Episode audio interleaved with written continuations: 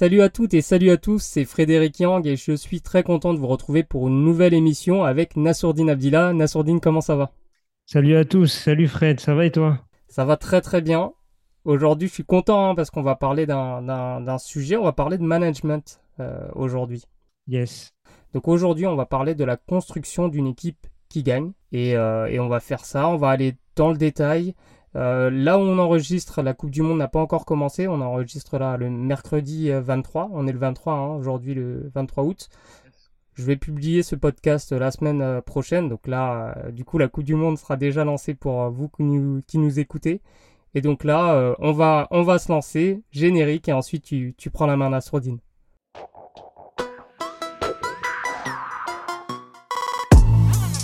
We talking about practice. Not a game, not a game, not a game.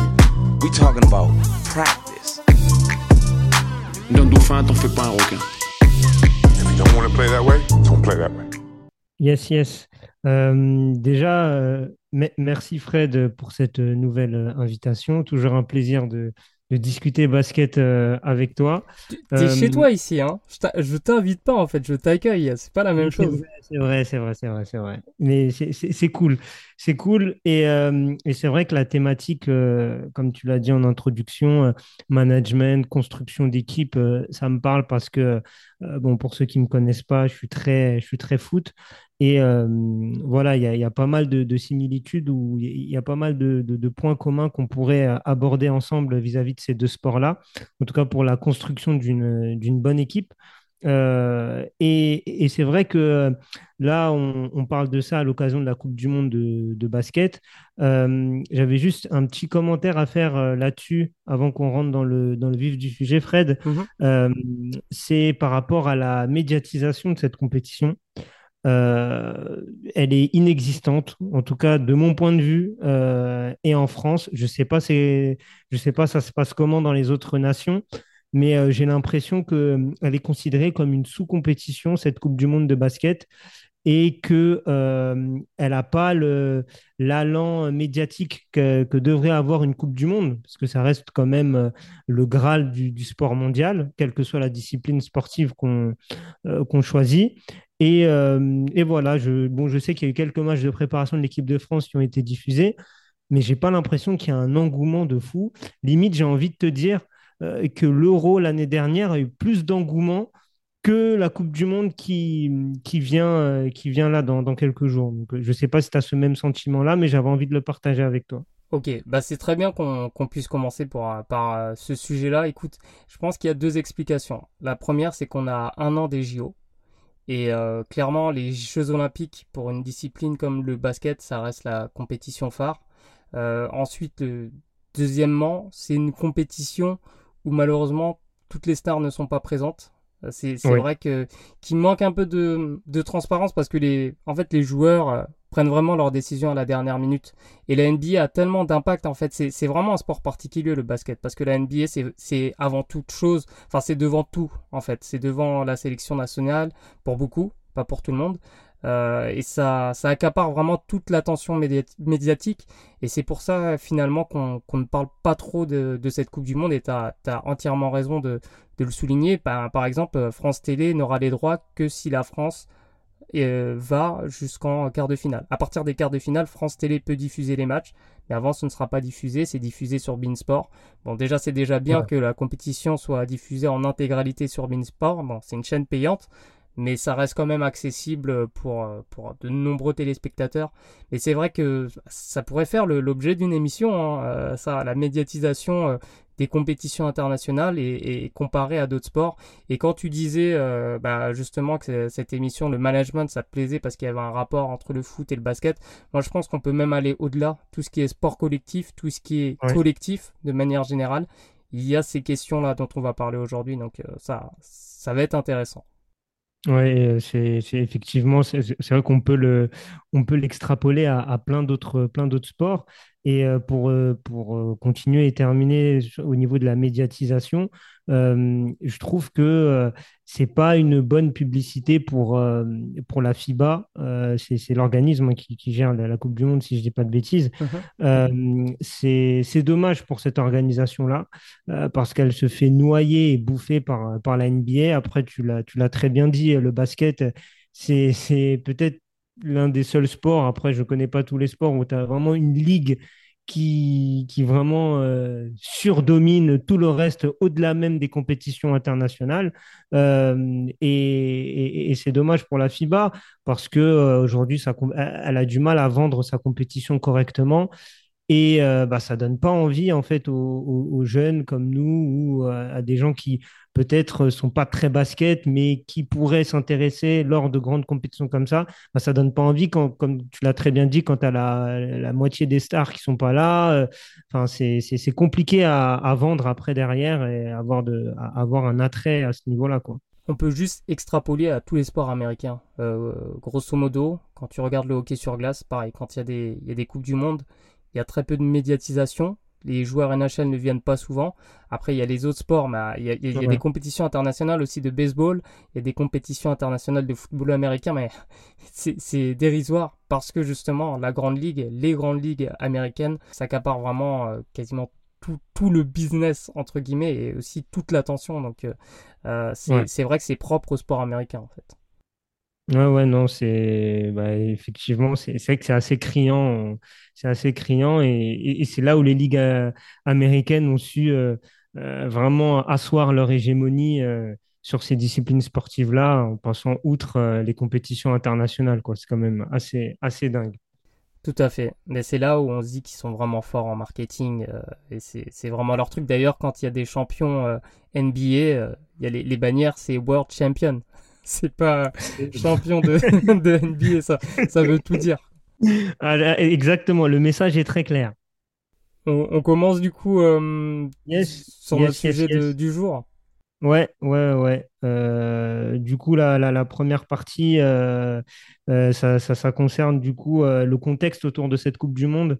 Euh, tout ce qui est euh, autour, euh, autour du mercato, l'impact que ça peut avoir sur la préparation d'une d'une Coupe du Monde. T'aimerais qu'on commence par ça? Bah en fait, si on en parle aujourd'hui, c'est effectivement parce que la Coupe du Monde commence, mais on est aussi dans une période de reprise des championnats. le basket, ça va reprendre un tout, un tout petit peu plus tard, justement parce que tu as cette Coupe du Monde, mais les équipes ont, déjà commencé à, à, à s'entraîner, à reprendre la reprise à, commencer pour euh, quasiment tous les clubs professionnels.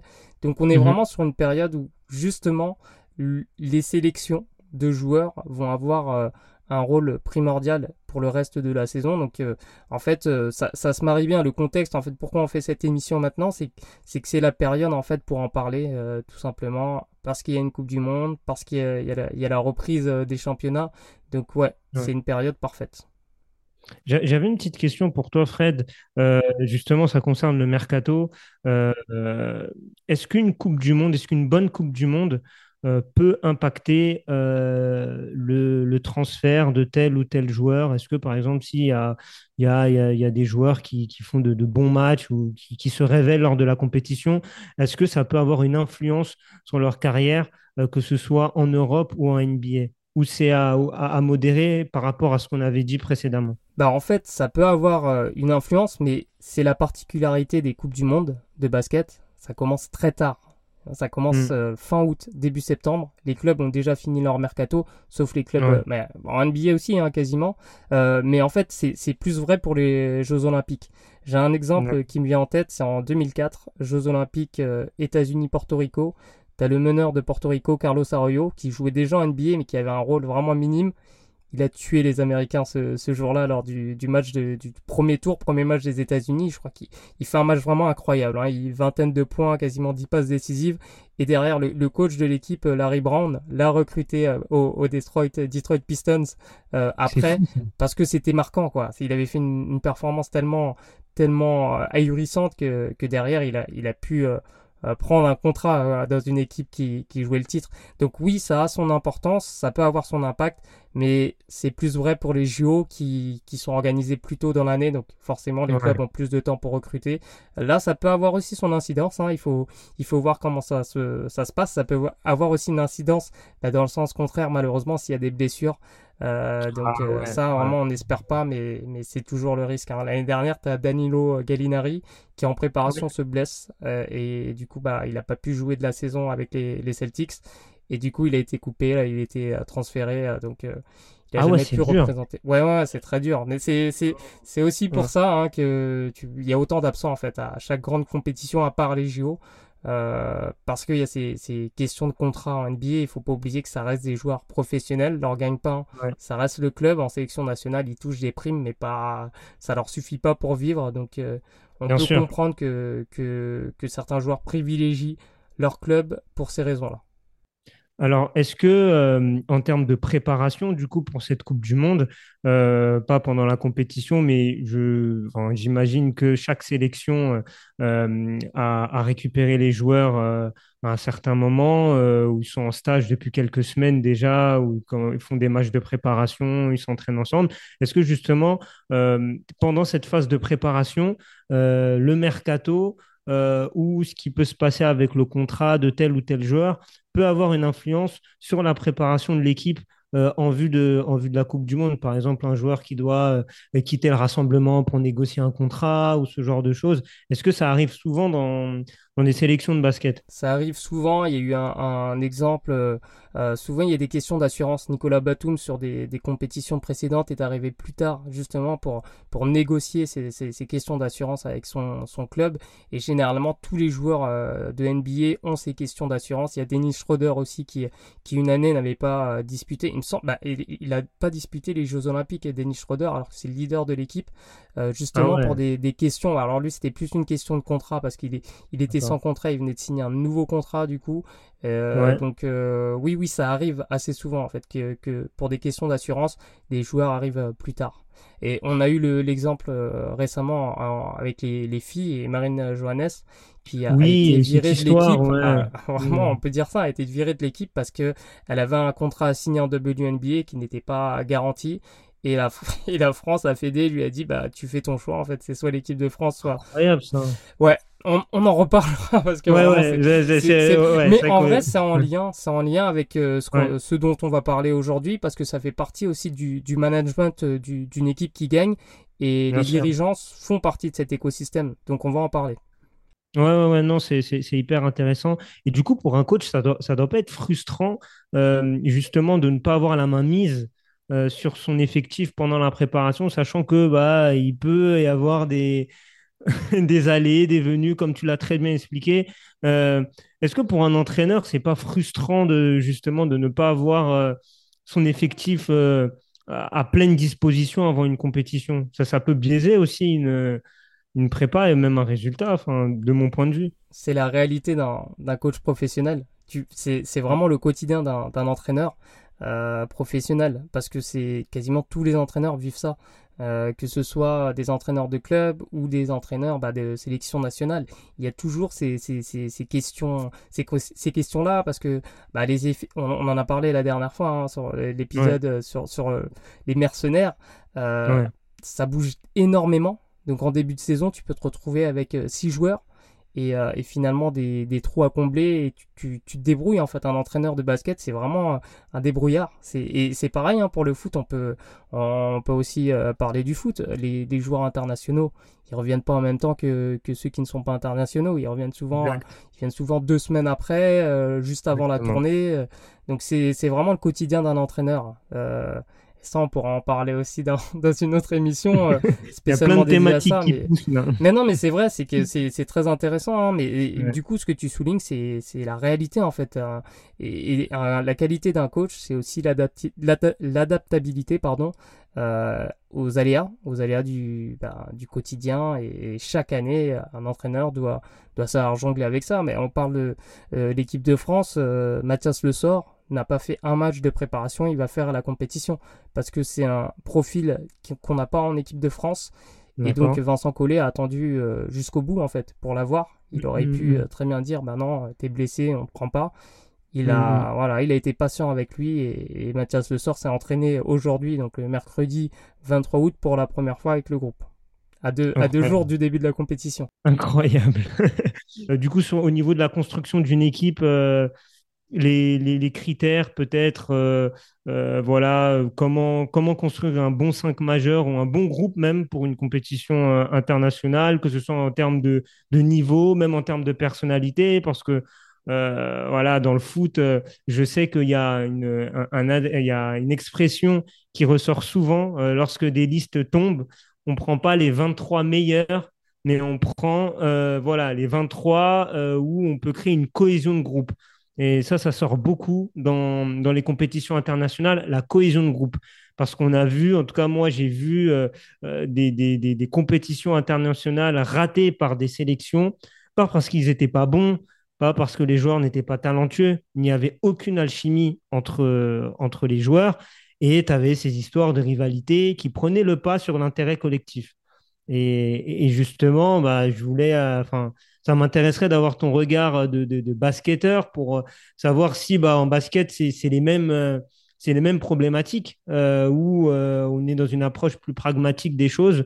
Enfin, voilà, c'est avoir ton, ressenti là-dessus et du coup, comment construire un bon groupe pour euh, une, une internationale Encore une fois, je pense que là, on peut vraiment euh, s'évader et, sortir de, vraiment du prisme d'un sport en particulier, parce que là, c'est vraiment tout ce qui concerne le collectif, en fait, tout ce qui concerne un effort collectif. Euh, moi, ça me paraît évident, en fait, quand on prend du recul sur la chose, ça paraît évident que, que pour aller loin, pour faire des choses, tu ne peux pas avoir les mêmes compétences. C'est inutile, par exemple, euh, d'avoir 10 personnes avec les mêmes compétences. Il, faut justement, euh, une aventure collective, c'est justement euh, un mélange de compétences. Donc déjà, il faut savoir de quoi on parle quand on parle de, construction d'équipe qui gagne. C'est ça, c'est déjà de, déceler quelles sont les compétences qui te permettent de, faire quelque chose, qui, te permettent d'atteindre des objectifs. Euh, une fois que tu as, établi euh, ces, compétences, tu as décelé quelles compétences tu, avais besoin, quelles, étaient les compétences dont tu avais besoin, l'étape d'après, c'est justement de voir est-ce que tu as euh, ces compétences à ta disponibilité, tu as à ta disposition, pardon. donc là, nous en France, on, est quand même bien lotis. C'est qu'on a un réservoir de joueurs, que ce soit dans tous les sports collectifs, incroyable. On a quasiment tous les profils, euh, toutes les compétences, toutes les qualités. Donc euh, ça, c'est déjà hyper important. Après, ce qui, pose, qui peut poser problème, c'est justement d'avoir trop de talent. Trop de talent avec les mêmes compétences. Et ça, on, le voit euh, au, football, ça arrive souvent d'avoir des équipes nationales avec des, attaquants incroyables. Vraiment. mais il y, y en a qu'un seul, voire deux qui peuvent jouer. Peut-être trois. Euh, mais quand on parle d'un avançant, typiquement, il n'y en a qu'un seul aujourd'hui dans le foot moderne, il n'y en a qu'un seul qui peut jouer. Et quand tu te retrouves avec euh, euh, des, joueurs très très très compétents dans le même groupe, comment faire accepter à un joueur qui... Bon, là je vais, je, vais parler de, de, basket, mais ça va être la même chose au foot. Un joueur qui met 30 points par match et qui joue plus de 30 minutes, comment tu, tu, tu fais pour lui dire non, en équipe nationale, tu vas jouer 10 minutes et tu vas peut-être prendre 5 tirs par match. Euh, c'est très, c'est très compliqué. C'est pareil avec un joueur de foot. Un joueur de foot qui marque 30 buts la saison et qui se retrouve remplaçant et qui se retrouve à jouer 10 euh, euh, minutes, 15 minutes. Ça a été le cas avec David Trezeguet lors de la Coupe du Monde 2006. Il, n'a jamais vraiment accepté ce rôle en fait d'attaquant remplaçant et ça a été très difficile pour lui. Il a accepté au début sur ses, ses jeunes années ah, et, plus il a, il a confirmé au niveau international avec la Juve, plus ça a été difficile pour lui en équipe de France. Et euh, au basket, c'est pareil. Euh, il y a eu cette transition entre Tony Parker et Nando De Colo. Ça n'a jamais vraiment été un public, en fait. Mais Nando De Colo a, de plus en plus pris en fait son envol. Euh, il a été MVP de l'Euroleague en, en 2016 l'année, euh, une, année euh, charnière parce que c'était l'année des JO et Tony Parker commençait à décliner commencé à décliner vraiment à cette période-là. Et euh, il y a eu des crispations en 2016 parce que Tony Parker attendait son, deuxième enfant pendant la prépa. Il était parti pendant la prépa parce que justement il y avait la naissance de, son deuxième enfant. Et c'est il y a eu des crispations par rapport à ça. Donc c'est très difficile en fait. C'est là où, où l'ego entre en jeu, la gestion des, des égos rentre en jeu parce que c'est hyper délicat. C'est vraiment un, et c'est là où le management est, est vraiment la clé pour euh, et la communication est la clé pour pouvoir trouver les bonnes solutions parce qu'on se retrouve vraiment avec des, des, des joueurs surtout en France. On a énormément de talent et il faut demander à certains joueurs d'avoir un rôle différent en équipe mmh. nationale. Et c'est difficile quand tu es habitué à la lumière, quand tu es habitué à faire des choses, de, de, devoir euh, faire moins faire différemment, mais être tout aussi efficace. Et ça peut être pareil pour le, pour le travail. Hein, euh, euh, dans, dans, tu peux avoir des compétences, tu vois, par exemple, euh, tu es, un peu le boss là, de, de, de, de, de, ta, de ton assaut. Tu vois, demain, si tu te retrouves dans une, dans une, autre, dans une autre boîte, dans une, dans une boîte où il y a, plusieurs mecs comme toi, tu vois, si on te demande de, justement d'avoir un, un, plus petit rôle, ça peut être aussi, aussi difficile pour toi de, de, de l'accepter au début ou tu t'adaptes. Tu vois, c'est, c'est, mais ça nécessite quand même une certaine maturité, euh, une certaine intelligence aussi.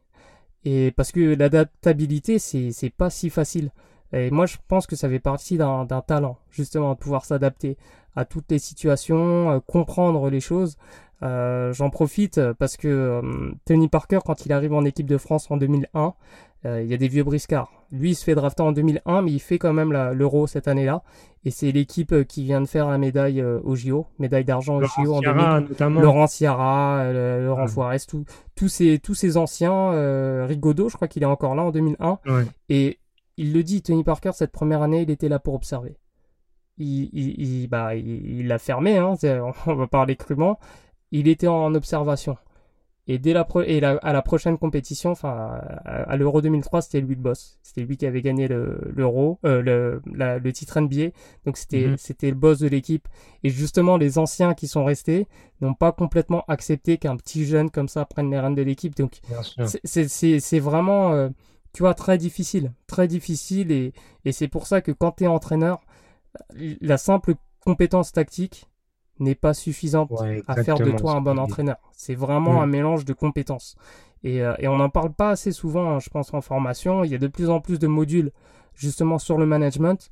Mais en fait, c'est aussi important que, que, la, que, les compétences, euh, compétences tactiques, compétences techniques, euh, compétences sur la préparation physique, sur, sur, sur la performance en général. Le management, ça fait partie vraiment, partie intégrante de, de, de du background d'un bon entraîneur. Complètement. Je, j'ai bu tes paroles parce que je suis complètement d'accord avec toi là-dessus. Et, c'est vrai que là, là tu as mis en avant un, un, aspect psychologique en fait euh, de l'approche du sélectionneur.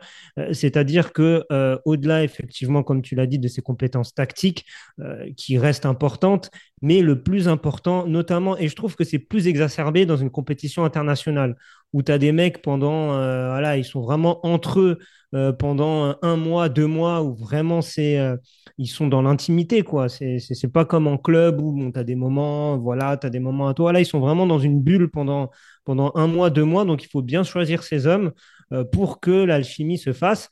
Et, effectivement, je pense que l'acceptation d'un joueur, comme tu l'as dit, qui en club peut-être à la lumière est le boss de son équipe, et dans l'équipe nationale a un rôle différent. Je pense que c'est euh, c'est aussi par rapport au statut du joueur, euh, dans le sens où bah, tu peux être le boss dans ton club, mais tu es un novice un peu en, équipe nationale, tu seras plus en même à accepter ton, rôle parce que euh, dans ta progression et dans ton développement, bah, tu es déjà content d'être là euh, tu es déjà content d'être en sélection. Pour toi, c'est une opportunité d'être en sélection. Donc, tu n'as pas le même regard. Et, et quand tu as parlé de Trezeguet, j'ai trouvé ça très intéressant parce qu'en 98, il avait ce rôle-là, euh, Trezeguet déjà. Euh, de ouais, c'est ça. et même en 2000. En 2000 et en 2000 également. En 2000... Je ne sais pas si tu es au courant de ça, mais pendant la compétition, il s'était vraiment euh, embrouillé avec Roger Lemaire. Pendant la compétition. Ah, je n'étais pas au courant. Ouais, bah, il, justement pour ça, parce qu'en 2000, il était déjà très fort, il commençait déjà à montrer le bout de son nez, et, euh, et oui, ça le saoulait d'être euh, d'être remplaçant en fait. Et, il avait eu un, tu vois, ce, ce geste d'humeur. Finalement, on en a, on a oublié. Certains n'en ont pas entendu parler parce qu'on est allé au bout, tu vois. Mais mais ça arrive tellement souvent en fait.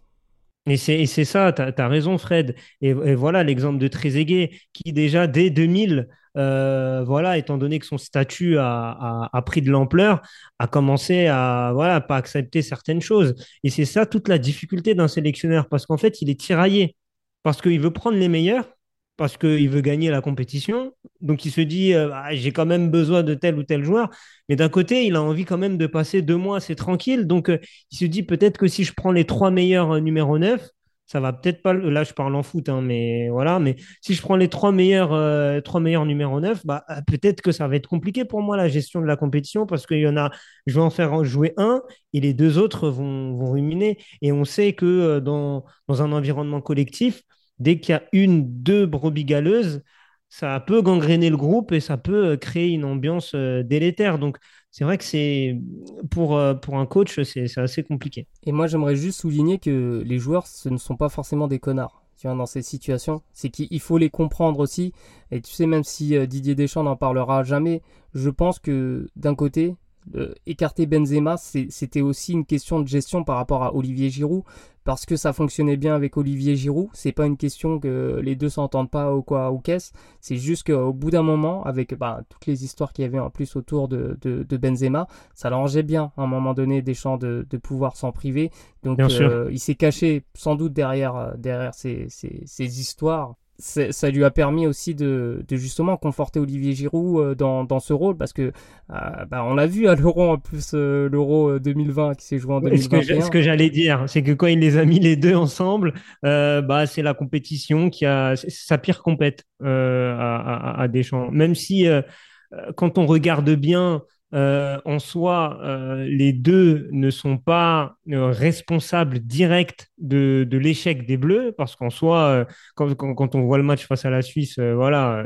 Mais Benzema, il n'y est pour rien. Enfin, Exactement. voilà, il a, au contraire même, il a été très bon. Il a été très très bon. Et même en, je pense en comportement, comportement, il exact, est exact. Mais je pense que dans la psychologie de Deschamps, il s'est dit ah voilà. Et en 2022, dès qu'il a senti la petite blessure de Benzema, Bon, peut-être qu'il était vraiment blessé, mais il s'est dit bon, bah là, euh, c'est une opportunité pour le mettre de côté. Euh, voilà. Et, effectivement, ça rejoint ce que, ce que, ce que tu disais là. Et, quand tu disais qu'il fallait pas prendre ces joueurs-là comme des, comme des connards, euh, ceux qui, bon, qui, voilà, qui sont pas contents de leur situation, je suis d'accord avec toi, mais je mettrais quand même une petite limite sans forcément traiter ces joueurs de, connards, hein, bien évidemment, c'est pas mon propos, mais je mettrais une petite limite parce que tu peux être un, tu peux être un compétiteur, tu peux vouloir, euh, tu peux vouloir la place de numéro un, ce qui est tout à fait légitime. Tu peux euh, voilà, être énervé de la situation euh, et ne pas l'accepter au fond de toi. C'est tout à fait normal et humain.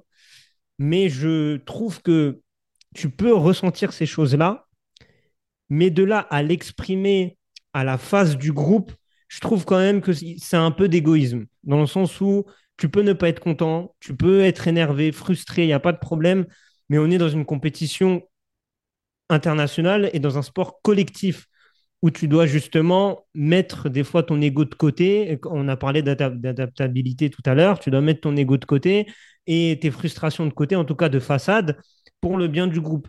Donc, je suis d'accord avec toi, ce pas, pas des connards, ces, ces joueurs-là, et c'est des compétiteurs, mais je parle, à une je parle d'une catégorie de joueurs euh, qui le montrent euh, à la face du groupe. Et ça, je trouve ça moyen, quoi qu'il arrive.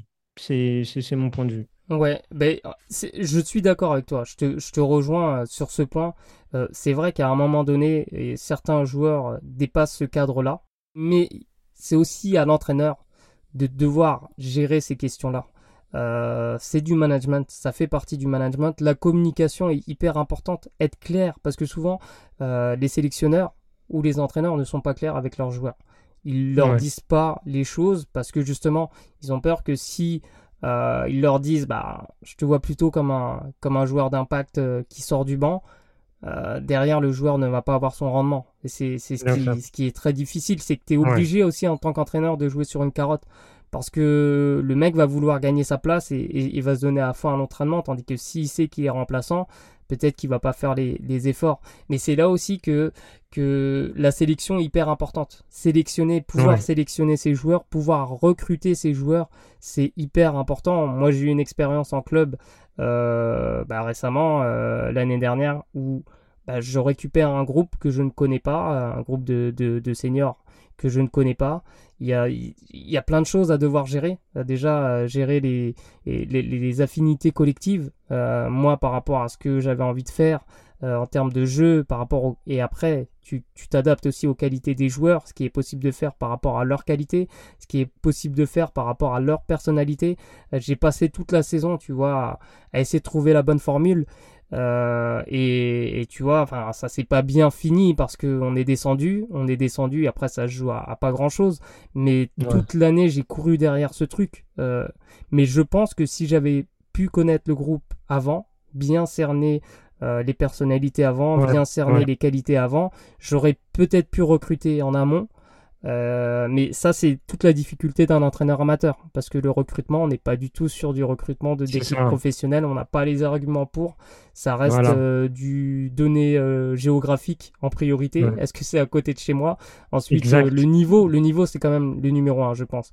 Si tu es une équipe qui joue à un bon niveau, ça va forcément attirer un joueur. Après, euh, est-ce que c'est proche de chez lui? Ça, ça compte. Mais tu vois, tout ça pour dire que même au niveau amateur, ça a son importance. Euh, et, et on parle pas que de, euh, que de professionnalisme, que d'équipe nationale. Euh, mhm. Mais c'est vrai que l'avantage d'un sélectionneur, moi j'ai eu la chance d'interviewer Didier Deschamps, je lui avais posé la question justement, est-ce qu'il n'avait ah. pas l'impression d'être plus responsable des résultats quand il, quand il était sélectionneur que quand il était entraîneur de club, parce que finalement, quand tu es sélectionneur, tu choisis tes propres joueurs. Bon, lui, sa réponse, très classique, il m'a dit, bah non, c'est la même chose, mais je, je comprends un peu ce qu'il ce qui veut dire, mais en réalité, enfin, moi, c'est ma vision des choses. En tant que sélectionneur, tu peux vraiment, tu as vraiment la possibilité de, de choisir parmi un vivier incroyable. Tandis que quand tu es entraîneur de club, tu t'adaptes finalement, tu n'es pas toujours responsable du recrutement. Tu t'adaptes à ton équipe. Tu peux demander des, des, des, profils de joueurs, mais t'as pas la possibilité de dire, bah lui il vient, lui il vient pas, lui il vient, lui il vient pas, lui. Et à chaque sélection, à chaque match, finalement, il peut, il peut jongler entre euh, une centaine, voire des milliers de joueurs, tu vois. Et ça, c'est, ça, ça doit vraiment être un kiff en fait d'être euh, sélectionneur national pour ça. Parce que ça, c'est les problèmes. Après, les problèmes de riche, c'est t'as trop de bons joueurs, qui tu choisis, qui tu privilégie. Tu vois, c'est c'est ce qui est le plus dur. Et c'est pour ça, en fait, que ce qui est intéressant, là, quand tu as, ces choses-là, d'avoir une clarté. Et le fait que les tauliers sont de retour dans cette Coupe du Monde, ça met de la clarté tout de suite à l'équipe. Ok, les boss, ils sont là. Les boss, c'est eux, on va pas... On va pas chercher à. La hiérarchie est établie, quoi, au sein du groupe. C'est ça. L'année dernière, c'était pas vraiment le cas parce que tu t'avais pas de Colo, t'avais pas Batum. Donc, il y avait de la place, tu vois ça a été un peu euh, pas mitigé le résultat, ça a été mitigé. Et finalement j'ai l'impression quand même que là ça s'imbrique un peu mieux, même si bon j'en ai parlé dans le précédent podcast, certains joueurs sont à la recherche de, de leur rôle parce que hein, j'ai parlé notamment d'Elio Kobo, qui est un, qui est un très fort joueur à Monaco, qui porte souvent la balle et qui n'a pas le même rôle en équipe de France.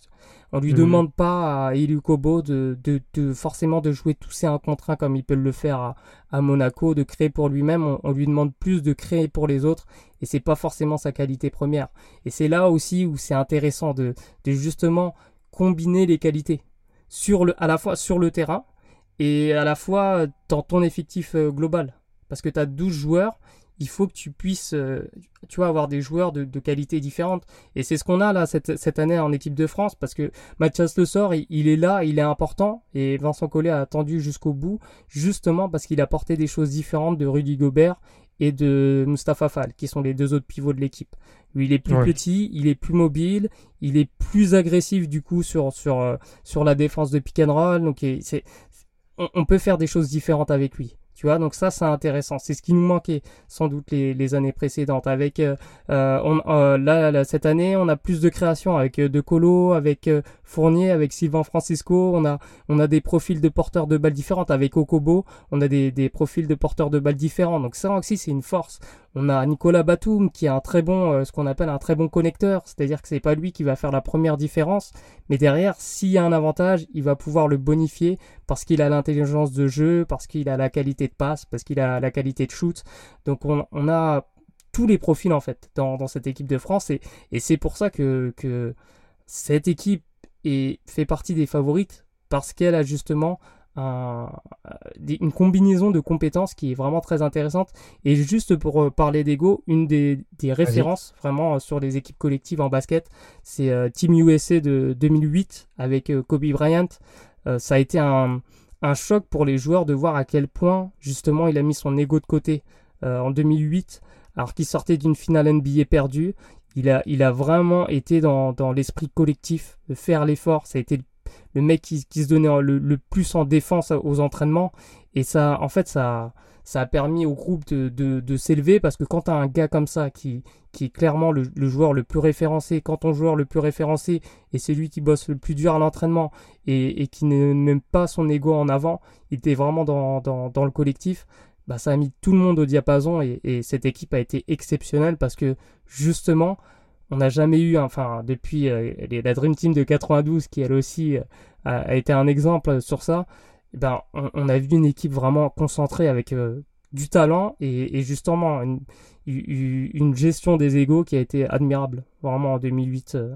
donc c'est vraiment une des références. Cette, en plus, ils devaient, ils devaient récupérer leur titre olympique qu'ils avaient perdu en 2004.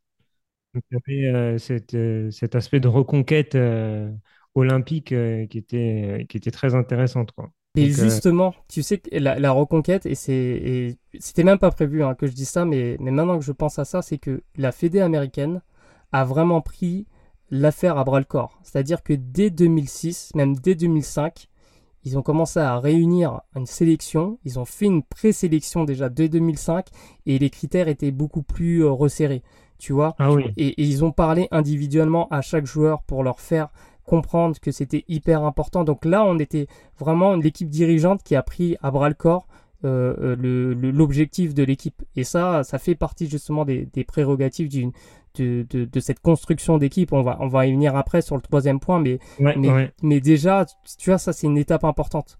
Quand tu as des dirigeants qui ont une vision claire de ce qu'ils veulent faire, c'est tout de suite plus impactant parce que derrière le discours il est clair aussi pour les joueurs. Et... C'est un, un, ruissellement en fait.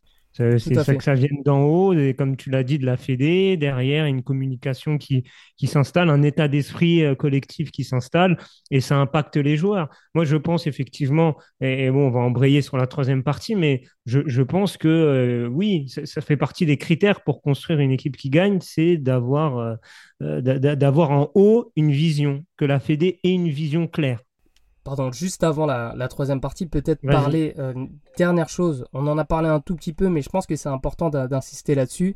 On a parlé de compétences techniques, donc euh, de pouvoir euh, mélanger, d'avoir plusieurs profils de joueurs. Mais je pense que et, et la personnalité c'est aussi très importante parce que tu tu peux avoir tous ces joueurs, ok, c'est parfait, mais il faut que ça matche aussi en termes de, personnalité. Alors, il y a différentes euh, manières de, justement évaluer ces, personnalités. Il existe euh, différentes écoles, il y a la Processcom, euh, Comcolors. Euh, bah, finalement, en fait, on se retrouve avec des, choses assez similaires. Tu as plus ou moins les introvertis, les extravertis. Les, joueurs qui sont plus dans la réflexion, qui sont plus logiques, qui ont besoin qu'on leur détaille toutes les choses parce qu'ils sont très exigeants, ils sont, ils sont vraiment très structurés. Euh, T'en as d'autres qui ont besoin de liberté, ils ont besoin de, de mm. créativité, euh, qui n'aiment pas trop qu'on les touche, qui, qui aiment avoir leur espace. Voilà. Mm. Là, je vais pas détailler hein, tout, tout, euh, toutes les couleurs de personnalité, mais en gros, en gros, c'est ça. Il faut avoir un mélange de tout ça. Hein. Il faut l'ambianceur, tu vois, dans un groupe, c'est hyper important d'avoir un ambianceur. Celui qui met le, met le son dans le vestiaire, le DJ qui apporte de la folie sur le terrain aussi, tu vois, ça c'est hyper important pour euh, justement euh, avoir un mariage aussi de qualité, de personnalité. Exactement.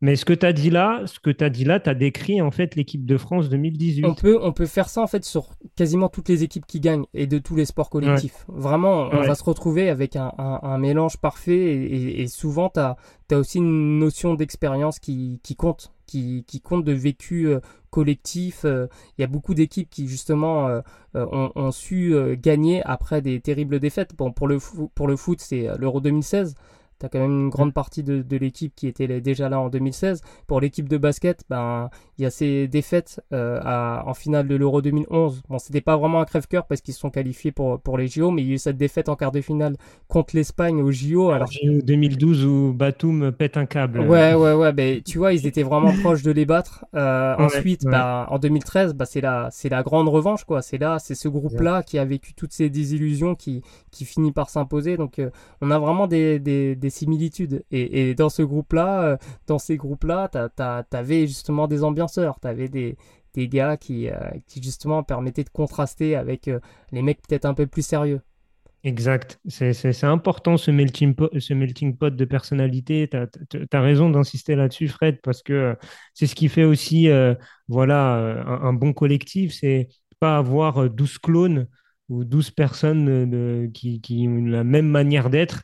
Euh, c'est assez, compliqué, mais d'avoir ce mélange-là de personnalité parce que chacun peut apporter euh, à, l'autre euh, et, c'est très, c'est très important dans, un, dans un groupe collectif. Du coup, si tu veux bien, Fred, on passe à la troisième partie. Du coup, la, construction d'une équipe qui gagne. Bon, on, a, on, avait on a déjà donné quelques éléments de réponse, mais, mais voilà sur euh, ce qu'on disait déjà euh, sur la, culture, on va dire une culture de la gagne, une culture euh, de, la performance à l'échelle nationale. Est-ce que ce qu'on disait précédemment sur avoir une vision, on va dire, fédérale, où la fédération bah, donne des grandes lignes, des objectifs à atteindre, un état d'esprit à avoir, c'est ce qui permet de concerner le plus de joueurs, peut-être d'éviter certains problèmes aussi, euh, euh, on va dire, de gestion, de management, parce que euh, voilà, plus les choses sont cadrées, moins il y, a de, y a de soucis, on va dire, extra-sportifs. En tout cas, moi, c'est ma vision des, choses. quand une fédé, ou même on peut parler de franchise, hein, mais voilà, on a une vision claire de ce qu'elle veut faire, euh, le joueur déjà s'imprègne de cette euh, culture-là de, de, la gagne ou de la performance et ça lui permet de, savoir où aller avec ce club-là et d'être bien, bien dirigé. Euh, est-ce qu'aujourd'hui, Fred, pour, pour parler un peu de l'équipe de France, est-ce qu'on a, est qu'on a cette vision-là justement de, de, la performance, euh, cette vision-là Est-ce qu'il y a un projet fédéral euh, au niveau du, basket français euh, Voilà, on voit que les résultats sont assez bons depuis, depuis quand même quelques années. Est-ce que c'est le fruit d'un travail fédéral d'après ce que tu sais, toi? Bah, c'est déjà le fruit d'un de, d'un héritage de la génération Parker. C'est-à-dire que la génération Parker, emmenée par Borisio, qui est aujourd'hui le manager général de l'équipe de France, euh, forcément, ça, ça a donné le ton en fait pour les générations futures, pour les générations d'après, parce que c'est des joueurs qui étaient des superstars en NBA et qui venaient quasiment chaque été en équipe de France. Donc déjà, ça te, ça te met le, le, dans, dans la tête que l'équipe de France c'est important. Euh, faire des médailles, c'est important. Être compétitif, c'est important. Donc, en fait, ça s'est fait presque naturellement, en fait, euh, grâce à ces joueurs-là qui ont porté le projet. Je sais pas si c'est la fédération qui a vraiment porté le projet, mais en tout cas, c'est des joueurs qui avaient une forte personnalité, qui avaient un fort, euh, une forte audience, enfin, des, vraiment une influence forte, qui ont, qui ont pu mettre ça en place. moi, je, je, voulais même qu'on généralise, généralise la chose à, bah, un club même amateur. Le fait mm. d'avoir une vision, comme je disais, claire, ça, ça va te donner, euh, justement, ça va te faciliter le travail. Déjà, le club, il doit savoir où il veut aller. Il, veut il mm. doit savoir qui il est, qui ou qui il veut être, si c'est un jeune club. Euh, qui a perdu justement ses repères, c'est important de redéfinir ça. Euh, tu sais, bah, en plus dans le foot, on le sait, normalement dans, dans les grands clubs, on dit que dans les grands clubs, l'institution est plus forte que, n'importe quel joueur.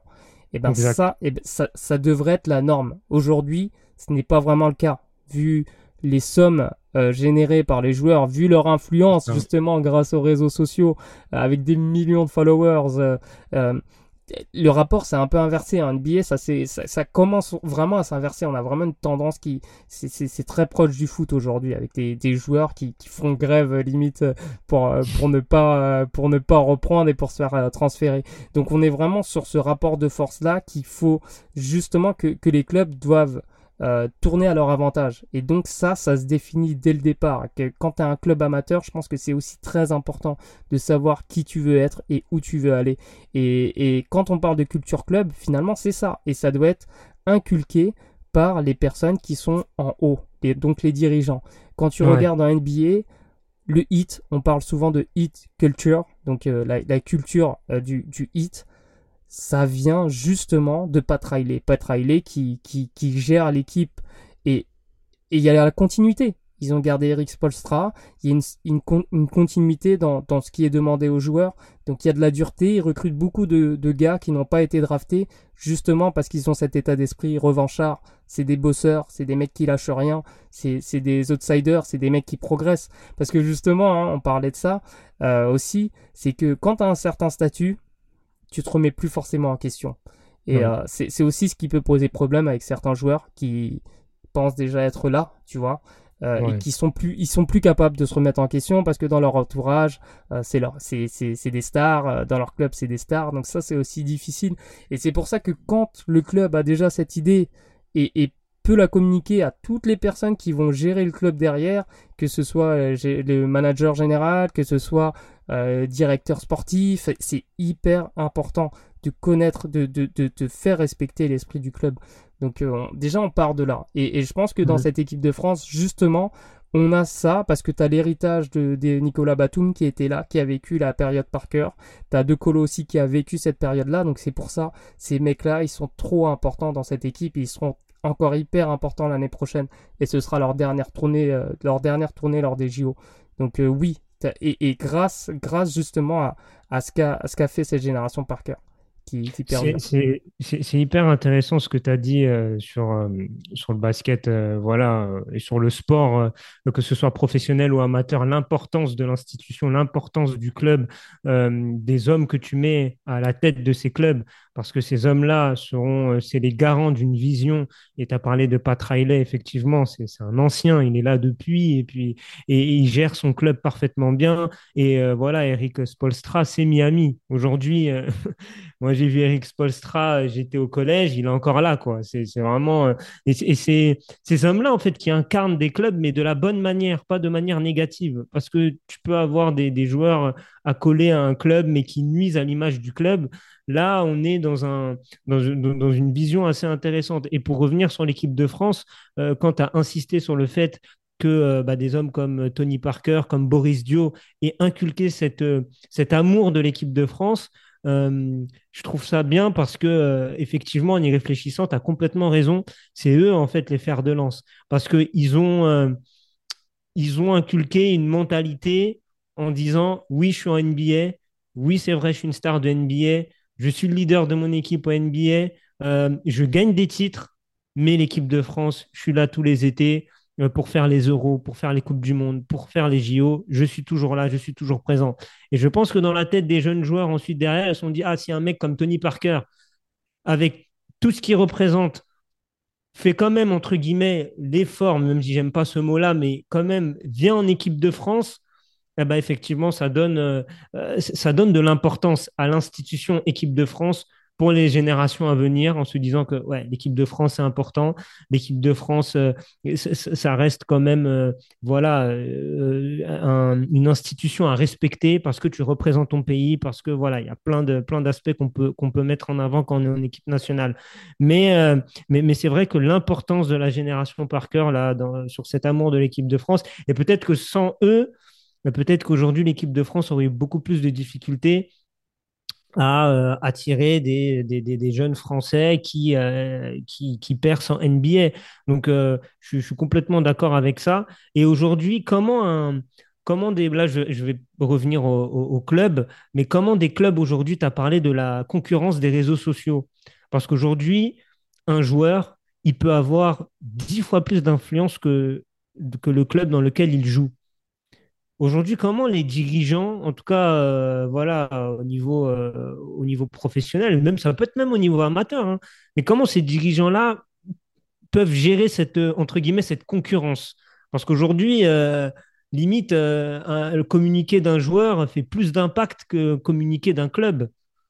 Donc, comment le club se positionne, sachant que peut-être ces clubs-là, euh, voilà, ils ont des devoirs de résultats, donc euh, ils ne peuvent pas non plus euh, se, couper de lui directement. comment, on gère, comment on gère tout ça, à ton avis? Bah, Justement, moi, je vais te répondre. Ça, fait partie de la deuxième, deuxième étape. Donc, première étape, c'est que tu as, as instauré ta culture club. Tu sais ton identité, tu sais où tu vas aller. La deuxième partie, maintenant, c'est le scouting. Le scouting, c'est c'est de rechercher les, les, joueurs qui collent à ton identité. Donc là, on est sur de la recherche, ok? Euh, Donc pour pouvoir gérer justement ces, ces, ces joueurs-là qui ont beaucoup d'influence, c'est que quelque part, à un moment donné, si le joueur euh, se met au-dessus du club, c'est que c'était pas le bon joueur à recruter. C'était pas la bonne personne à recruter. Donc, alors ça, ça peut être difficile parce que tu peux recruter un joueur qui est très jeune et qui devient très fort d'un coup. C'est ça, exactement. Mais justement, c'est à ce moment-là qu'il faut s'en séparer, je pense, pour respecter sa, culture club. Je pense que euh, c'est un rapport humain, en fait. C'est un rapport humain, c'est de la communication. Le mec peut avoir euh, 100 000, 1 million de followers en plus, il reste euh, un salarié du club. Tu vois? Euh, Et en amateur, ça, ça, peut être la même chose. Ça peut être peut-être une un influenceur, tu vois, ça peut être un influenceur, mais il reste licencié du club ça reste une association, donc il faut il faut qu'ils respectent euh, les règles de cette association. Et donc c'est c'est des rapports humains. Et moi, tu vois, en tant qu'entraîneur, j'ai jamais eu de mal à, à me séparer de, de joueurs qui ne respectaient plus un projet collectif. Vraiment, ça c'est c'est ma limite. Euh, aujourd'hui, en tant qu'entraîneur, c'est ma limite. Peut-être que j'ai pas assez de background pour pouvoir gérer ça, mais en tout cas, euh, dès que je sens que la cohésion d'équipe ou qu'un joueur sort du cadre collectif, moi, je, n'hésite pas justement à, vouloir l'écarter. Alors, parfois, ça passe pas parce qu'on est en amateur. Euh, mais moi, je, connais cette importance-là. Je, sais à quel point c'est important. Donc, euh, c'est pour ça que peut-être je suis un peu trop direct par rapport à ça. Mais en tout cas, pour éviter ces situations, le plus important, c'est de scouter. Et scouter pas, pas forcément, enfin, pas uniquement des compétences euh, techniques, tactiques, mais également, comme on parlait, des compétences humaines. Euh, et, la, personnalité notamment. Exact. Oui, c'est vrai, tu, soulignes un, point important euh, euh, sur justement le fait de, déceler ou en tout cas d'essayer de voir l'état d'esprit du, joueur que tu aimerais recruter. Après aussi, on l'a dit, des fois, ah, tu peux tomber sur un jeune qui a les, qui à premier abord, ou même sincèrement, c'est même pas, il fait pas semblant, il, bah, tu te dis, ouais, il a bon état d'esprit, tout ça, tout ça, et il y a des choses qui lui tombent dessus, et derrière, bah, la personne, elle peut changer et elle peut euh, déstabiliser le groupe. Mais tu, vois, euh, tu disais tout à l'heure que euh, tu n'avais pas, de, pas de mal à te, à te séparer d'un garçon si tu sentais que voilà, il nuisait un peu à, à, la cohésion de, de l'équipe et à l'état d'esprit. mais je te donne un cas de figure, tu me dis ce que tu en penses. Aujourd'hui, tu as un club, un club amateur ou professionnel euh, qui est en difficulté sportive ou financière, voire les deux, parce que les deux, des fois, sont, liés. Et tu as ce joueur-là, en fait, qui peut potentiellement te, sauver des matchs ou des, rencontres. Et grâce à ses performances, peut assurer la stabilité du club. Et je te parle de stabilité, on va dire, euh, financière ou même en termes de, de résultats. Comment comment le club doit se positionner. C'est difficile. Tu, vois la difficulté du truc C'est délicat quand même. Pour moi, si tu, en viens à cette situation-là où tu es dépendant d'un joueur, c'est que tu n'as pas fait le travail avant. C'est quoi le plus important? C'est le court terme ou c'est le long terme? C'est ton identité qui est le plus important. Donc, euh, moi, je pense que, que un club doit accepter parfois de, reculer pour, mieux avancer tu vois, et ça fait partie. Alors oui, il y a des enjeux économiques, euh, surtout dans le basket. Il n'y a pas beaucoup d'argent. C'est sûr qu'une descente administrative, ça peut euh, plomber un club. Alors ça, ça c'est une réalité. Mais justement, ça vient d'où aussi? Ça vient aussi d'un mauvais recrutement. Euh, par rapport à voilà tu fais des folies parce que tu as été promu euh, à, dans la division euh, supérieure. Donc tu as fait des folies pour te maintenir mais mais au final voilà tu te maintiens pas. Il y a, y a, combien de clubs de foot qui se sont cassés la gueule comme ça? Il y a aussi énormément de clubs de basket qui se sont cassés la gueule comme ça. Donc tu mm. vois là on parle de peut-être d'incompétence au niveau de, de des, des dirigeants. Et quand je te parlais de scouting je te parlais pas uniquement de joueurs, mais également de, des joueurs qui, euh, des, des, personnes qui vont encadrer les joueurs. Ça peut être les entraîneurs, ça peut être euh, des, euh, des, directeurs sportifs.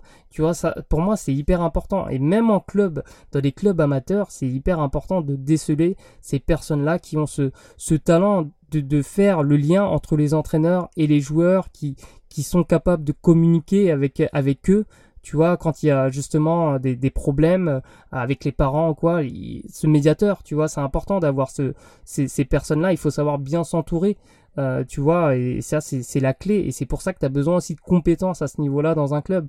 Quand tu es dirigeant, il faut d'abord commencer par ceux qui vont encadrer les joueurs, avant les joueurs.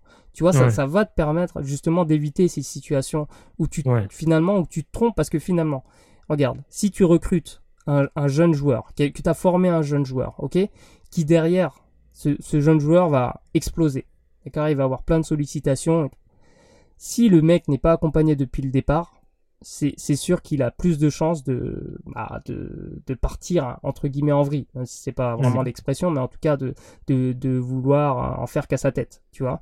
Tandis que mm. si tu as quelqu'un qui l'accompagne depuis le début, qui est capable de lui parler, qui est capable de lui dire les choses depuis le début, ça peut être différent, ça peut être géré différemment. Et en tout cas, si jamais ce joueur sort du cadre du, du, club, il faut s'en séparer. Et tu t'en sépares, euh, bah, tu le vends, ou tu, enfin, quand tu es un amateur, bah, tu trouves une solution.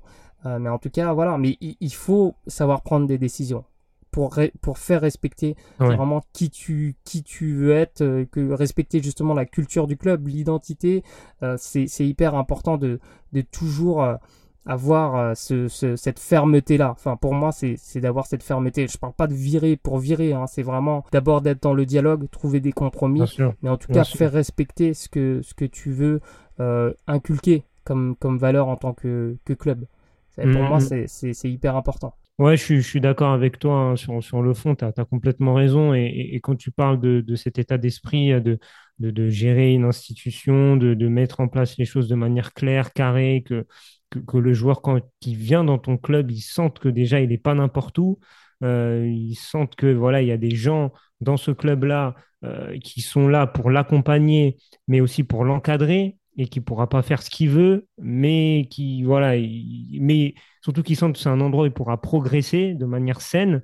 Euh, ça me fait penser à un club de, de, foot au très haut niveau qui s'appelle le Real Madrid, euh, parce que le Real Madrid c'est un peu cet état d'esprit là où il n'hésite pas, une petite parenthèse, hein, mais il n'hésite pas à mettre de côté certains joueurs.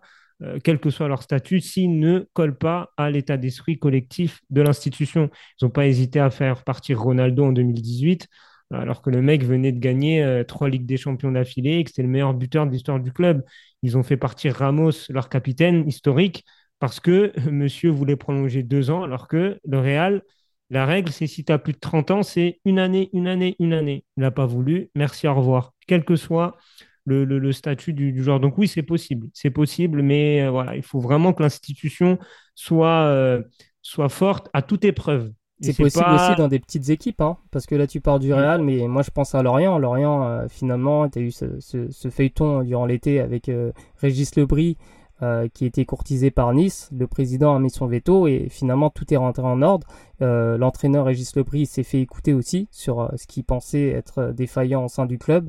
Et finalement, ils ont trouvé un compromis. Au basket, un club qui me fait penser à Lorient, c'est Blois euh, Brock qui n'a pas énormément de, moyens mais qui travaille très très bien avec euh, des, moyens limités et justement aussi parce que le club est très bien géré, parce que les dirigeants sont compétents, parce que euh, le club ne fait pas de folie, tout est bien pensé et, le recrutement est fait en, toute intelligence. Donc ça c'est c'est c'est tu, tu vois j'aimerais qu'on remette en avant justement ces compétences là, ces compétences de de réflexion, de, de, de projection, de recrutement, de, communication, de clarté de communication, parce que mm. c'est c'est ce qui manque aujourd'hui. On est gangréné par le sport business, par le, le, la communication du sport, par l'influence du sport, parce qu'on a ces, ces joueurs qui sont mis en avant et c'est quelque part c'est normal, tu vois. Des, des... Mais en réalité, ce qui fait encore, je pense, la beauté du sport, c'est justement ça, la réflexion et trouver la bonne alchimie, euh, trouver euh, justement euh, de, la cohésion entre des personnes. Enfin, c'est ça qui rend le sport collectif si beau en fait. C'est que des personnes complètement différentes vont pouvoir travailler ensemble pour un projet commun. Et ça, et ça c'est ce qui fait vraiment, selon moi, la beauté du sport collectif. Ouais, je, suis complètement d'accord. Et tu as des clubs, tu as cité Lorient. Euh, moi, je pense aussi à, Strasbourg, qui est un peu dans, ce, dans cet état d'esprit-là aussi, en, Ligue 1, où ça bosse, ça bosse très bien. Lens, euh, Lens a un parcours fulgurant. Hein. Aujourd'hui, ils sont en Coupe d'Europe, mais il ne faut pas oublier qu'il y a, a 3-4 ans, ils étaient en Ligue 2. Et il y a toute cette politique-là à Corinth. Donc, ça existe encore, c'est vrai. Et euh, il faut le promouvoir. Il faut, essayer bah, que chaque club ait ce modèle-là mais c'est vrai qu'aujourd'hui, euh, à la concurrence du, sport business, c'est très difficile hein, parce que euh, euh, aujourd'hui, les joueurs sont mis, en, sont mis en avant, très très en avant, même au-delà des clubs. et, et, pour les gamins, ils le voient. Les gamins, ils le voient. Juste, je te fais, je, je, me permets, mais tu vois, on parle de ça, mais au final, tu as des exemples au plus haut niveau qui montrent que que, c'est possible en fait de, bien construire. Bon, Manchester City a des moyens euh, faramineux, mais tu as une continuité avec Pep Guardiola, un projet qui qui, bouge pas en fait, et c'est clair. Au basket, c'est pareil. Les Nuggets, on en parlait la dernière fois. Oui. Continuité. Le hit, continuité. Tu vois, c'est le, le nouveau modèle. Les super teams marchent de moins en moins. Euh, tu vois, ça, ça, ça, ça, se casse la gueule face à des, à des structures qui sont plus fortes finalement. Bien donc, euh, bien évidemment. Ouais, donc en fait, euh, le, le, modèle, on, on, a des exemples au plus haut niveau et c'est, super. Bah, tu parlais de Lens, tu vois, bah, la preuve, Lens Ligue des Champions, avec parce que c'est, parce que c'est, il travaille bien en fait. Quand tu travailles bien, il n'y a pas de surprise. Ça. La facilité, c'est de prendre les, les meilleurs joueurs quand tu as les moyens, tu peux le faire mais regarde Chelsea par exemple. Ça, ça... En fait, ça peut fonctionner. Je dis pas que ça fonctionne pas. Ça peut fonctionner, mais c'est pas durable en fait. Euh, non, ouais, c'est pas. Il y a aucune. Moi, je pense que quand tu n'as pas de vision globale, quel que soit le club et le niveau, euh, que ce soit au niveau euh, l'élite et le niveau amateur, quel que soit le niveau, si tu n'as pas de vision à long terme, ça ne marchera pas. C'est pas possible. Parce qu'à un moment donné, enfin, c'est un groupe d'humains. Un club, c'est un groupe d'humains. Voilà, c'est ça. En fait, c'est un groupe d'êtres humains qui sont là pour faire avancer une, institution, une équipe. Euh, voilà. Euh, et vont pas, si tu en as un qui regarde à gauche, l'un qui regarde à droite, l'un qui regarde en haut, c'est la cacophonie. Et il n'y a, pas de, y a pas de projet. Quand tu n'as pas de projet, tu vas nulle part. Tu, tu, tu stagnes. Tu stagnes, voire tu régresses. Donc, euh, ouais, non, c'est, euh, faut, faut, il faut promouvoir ce modèle-là. Je suis complètement d'accord avec toi. Et ça marche au très haut niveau comme au niveau amateur. Mais le problème, c'est que l'être humain, des fois, manque de patience. Oui, ça, et, et, ça, c'est un problème. Ça, ça parce qu'au bout de deux, trois mauvais résultats, tu as la pression des supporters, des fois, tu as la pression des médias, tu as la pression, bah, si tu es au niveau amateur, tu as la pression de l'entourage, de la ville, de tes voisins. Et si tu n'as pas les reins solides, bah, tu peux très vite changer d'orientation ou choisir la facilité parce que, bah, il faut dire la vérité, Fred, euh, les, supporters, les gens ne sont pas patients. C'est ça aussi qui, qui fait en sorte que bah, les gens ont tendance des fois à... Ils partent d'une bonne intention, mais derrière, ils retournent dans les travers parce qu'il bah, y, a, y a cette pression populaire qui existe. Mais c'est là où, tu vois, le club, encore une fois, doit éduquer ses supporters. Et, ça, ça, ça, fonctionne bien. Regarde à Lens. Même quand, euh, quand Lens est descendu, il y, a eu une. Ça a été dur, hein, Fred. Hein. Ça a été dur. Hein. Ouais, ça a été dur, mais derrière, ils, se sont reconstruits en mettant les bonnes compétences. Tu vois. Ils ont recruté des, des, personnes compétentes à tous les postes, notamment au poste de recrutement, de scouting, de choses comme ça. Et ça a changé complètement la, la phase du club et c'est la même chose à Lorient, tu vois. Donc, et, c'est la même chose au basket. Je peux te sortir euh, mille exemples où, où justement c'est, c'est, c'est l'ajout de, de ces personnes-là avec des compétences différentes qui a fait que euh, il y a eu un grand changement dans, dans, dans plusieurs équipes. On parlait de Denver, euh, euh Miami, on peut en, on peut en sortir d'autres. Par exemple à Utah, ça travaille très bien aussi. Ça n'a pas fait les playoffs, mais mais c'était pas loin, tu vois. Donc au final, juste pour conclure par rapport à, mhm. cette construction d'équipe, la dernière étape, c'est l'accompagnement continuer à accompagner les, les joueurs parce qu'une fois que tu recrutes, tu vois, une fois que tu as scouté, scouté ton, ton joueur, tu as réussi à le recruter, derrière, faut pas, il faut savoir l'accompagner, faut, faut, savoir encadrer, faire en sorte que toutes les personnes euh, au sein du groupe, au sein de l'équipe se sentent bien, se sentent écoutées, euh, faire comprendre que, oui, euh, tout le monde ne peut pas avoir, ne peut pas jouer, ne peut pas jouer 40 minutes, tout le monde ne peut pas avoir la, balle en main. Et, au basket comme au foot, le temps passé avec le ballon en main ou dans les pieds est très très très très faible par rapport à un temps de jeu effectif. Donc ça, il faut le faire comprendre aussi aux joueurs. Et, et si tu as justement cette compétence de pouvoir bien accompagner et de bien communiquer une fois que tu as, tous tes joueurs qui sont, qui sont là, toute ton équipe qui, qui est faite, qui est bien construite, là c'est la dernière étape. C'est la mhm. dernière étape qui, qui, valide le tout. Et il faut pas oublier que tout est un éternel recommencement parce que ça bouge tellement vite. C'est des cycles. C'est très cyclique le sport comme la vie. Donc il faut savoir aussi déceler à quel moment justement l'équipe est en train de, de baisser, à quel moment il faut renouveler. Tu vois, on parle de, de, de, de fin de cycle. Moi, je trouve pas cette expression euh, négative. Euh, au contraire, je pense que c'est super super important de, de, de savoir euh, reconnaître quand une équipe est en fin de cycle. Oui, ça fait, comme tu l'as dit, c'est comme la vie. Hein, c'est, euh, tout n'est pas linéaire. Quoi. Il y a des hauts, il y a des bas, et des moments euh, voilà, qui, sont plus faciles que d'autres. Et, euh, et, il faut savoir l'accepter. Il faut savoir l'accepter. mais c'est vrai que dans tout ce que tu dis, tu as, complètement raison. mais voilà, c'est vrai que je, reviens sur cet aspect de patience parce que euh, voilà, aujourd'hui, euh, regarde, juste pour conclure, euh, Fred, je te donne un exemple sur le Paris Saint-Germain, mon club de cœur.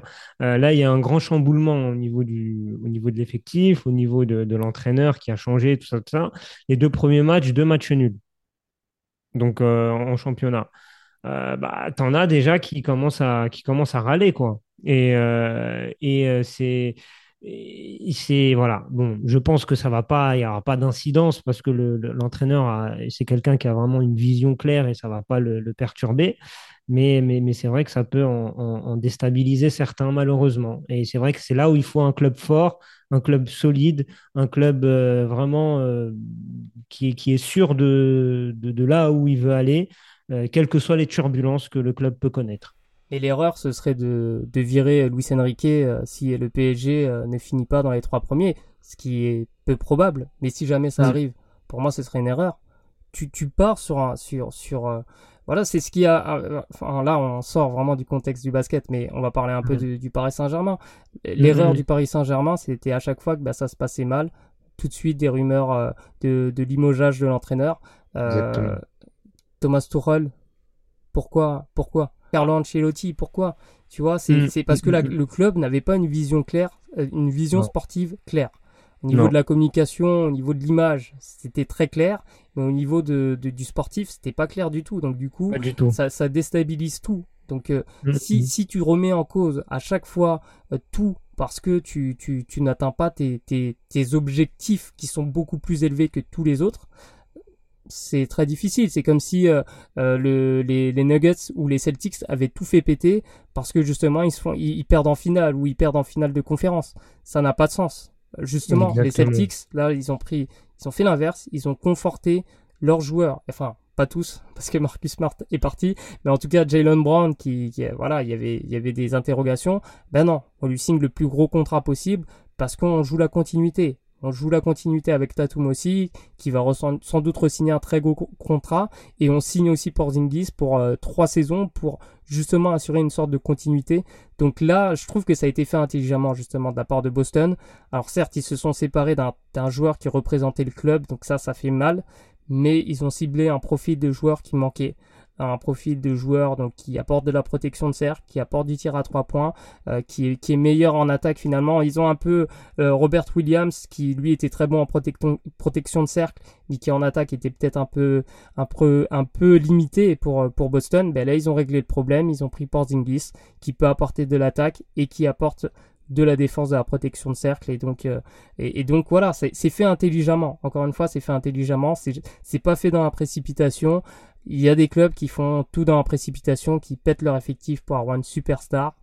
Bon, ça fait, ça, me fait penser un peu aux Suns, mais bon, les Suns euh, arrivaient aussi dans une fin de cycle euh, avec euh, Chris Paul, donc c'est compréhensible qu'avec Kevin Durant, ils veulent, ils veulent gagner très très vite. Mais tu vois, ils vont gagner, peut-être qu'ils vont gagner le titre cette année, l'année prochaine, dans deux ans.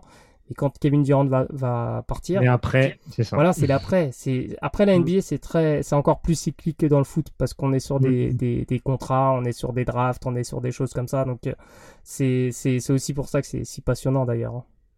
Oui, c'est pas faux, c'est pas faux.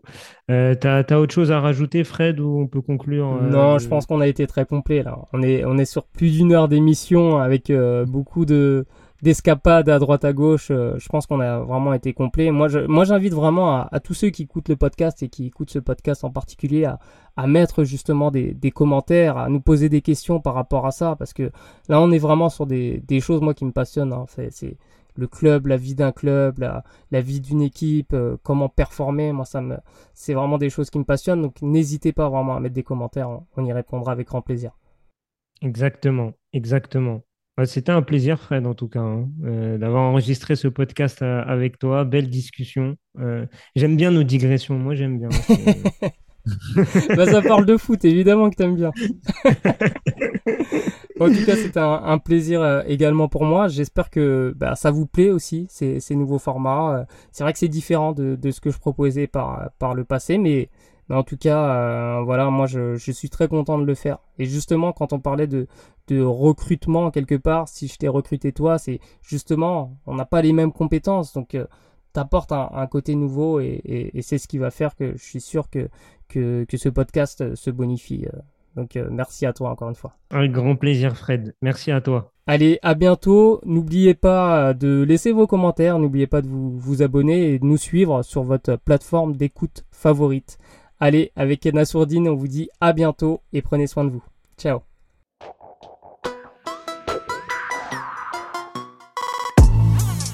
We talking about practice. Not a game, not a game, not a game. We talking about practice. D'un dauphin, t'en fais pas un requin. If you don't want to play that way, don't play that way.